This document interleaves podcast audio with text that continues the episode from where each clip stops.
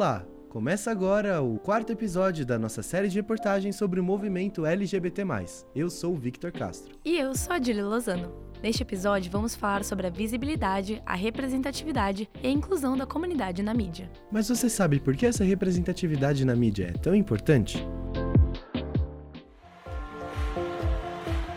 Movimento LGBT, Orgulho e Resistência.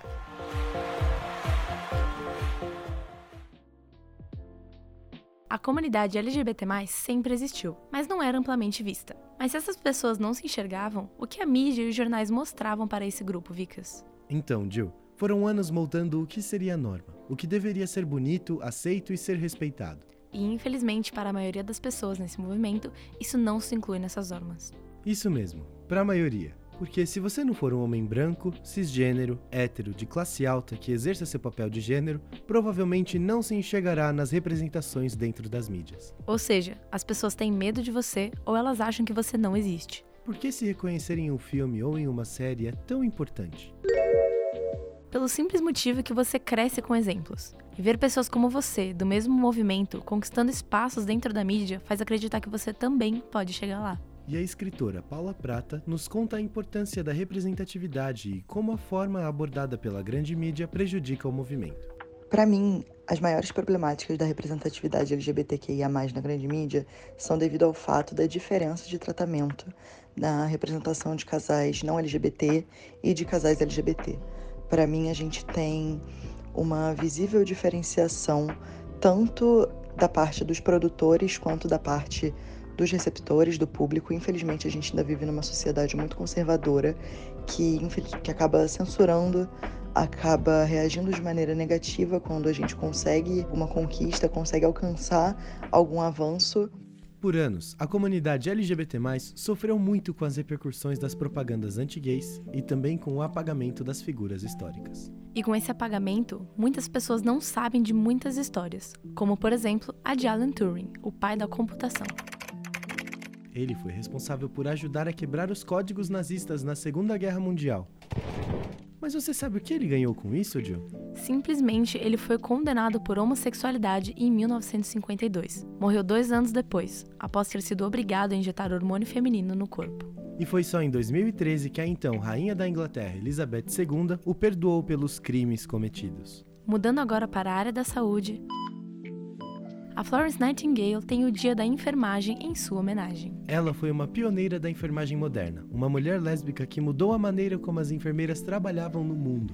Florence criou métodos eficazes que reduziram em mais da metade o número de mortes de doentes. Já na literatura, Cassandra Hills foi a primeira escritora brasileira a vender mais de um milhão de exemplares durante a ditadura. Ela foi censurada por falar sobre lesbianidade e questões dos direitos humanos. No mundo da astronomia, Sally Ride foi a primeira astronauta mulher e lésbica. E você, conhecia alguns desses nomes, Gil? Esses são só alguns exemplos de nomes que foram apagados da história de personalidades LGBT+, no Brasil e no mundo. Mas quando não sucediam esses apagamentos, o que acontecia? Aí era o exemplo do que você não deveria ser. Os homens gays eram retratados de maneiras inapropriadas. Nos Estados Unidos, eram chamados de sissy, que nada mais é do que homens afeminados que não demonstravam a sua sexualidade. Já as lésbicas eram retratadas como vilãs e mal amadas, e eram retratadas como loucas e muitas vezes super masculinizadas. Mas com o passar dos anos, o mundo foi mudando, né, Vicas? Segundo a entrevistada desse episódio, a representatividade e a diversidade estão sendo buscados no entretenimento, mostrando que o mundo não se restringe apenas às pessoas brancas, héteros e cis. Eu não tenho dúvida que com o passar dos anos a representatividade aumentou na literatura. É, tanto a representatividade LGBT quanto a representatividade negra, não branca no geral, amarela, indígena. Então, eu acho que principalmente na literatura jovem, que é a literatura da qual eu tenho mais conhecimento, a gente tem alcançado cada vez mais é, representatividade e marcos importantíssimos. Além disso, Paula Prata comenta que a comunidade LGBT+, é sempre uma das mais citadas quando se fala de representatividade. E nos últimos anos, com o avanço das lutas e militâncias dessa causa, mais diversidade vem sendo trabalhada no audiovisual, a ponto de termos até séries majoritariamente voltadas para isso, como o caso da aclamada Heartstopper. Porém, não é apenas em obras de romance como a citada que deveriam haver mais representação LGBT+. Eu não tenho dúvida que, com o passar dos anos, a representatividade aumentou na literatura. É, tanto a representatividade LGBT quanto a representatividade negra, não branca no geral, amarela, indígena. Então, eu acho que, principalmente na literatura jovem, que é a literatura da qual eu tenho mais conhecimento, a gente tem alcançado cada vez mais é, representatividade e marcos importantíssimos. Além do audiovisual, os livros são bem representativos para o grupo LGBT. E como citado pela escritora Paula Prata, em praticamente 100% dos casos, obras com o tema agradam e muito o público por conta da sensibilidade e da naturalidade com a história contada. Apesar de não ser visual, as compilações reforçam a necessidade de como o tema precisa ser abordado pelos escritores para com o público. É uma das formas que podem ajudar a normalizar o que nunca deveria ter sido tabu. A representatividade LGBTQIAP+, na literatura é essencial para a gente conseguir fazer cada vez mais cedo as pessoas se enxergarem em diversos meios.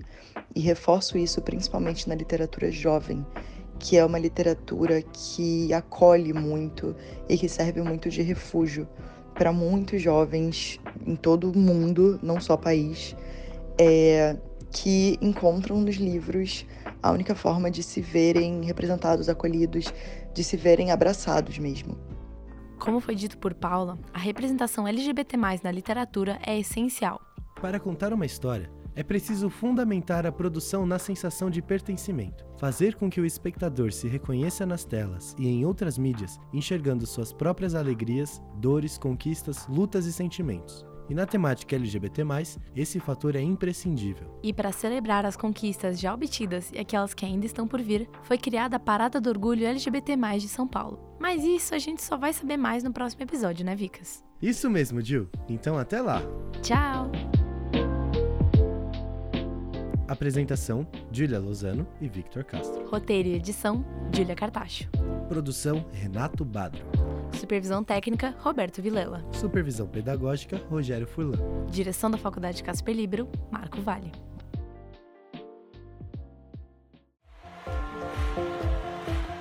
Movimento LGBT+, Orgulho e Resistência.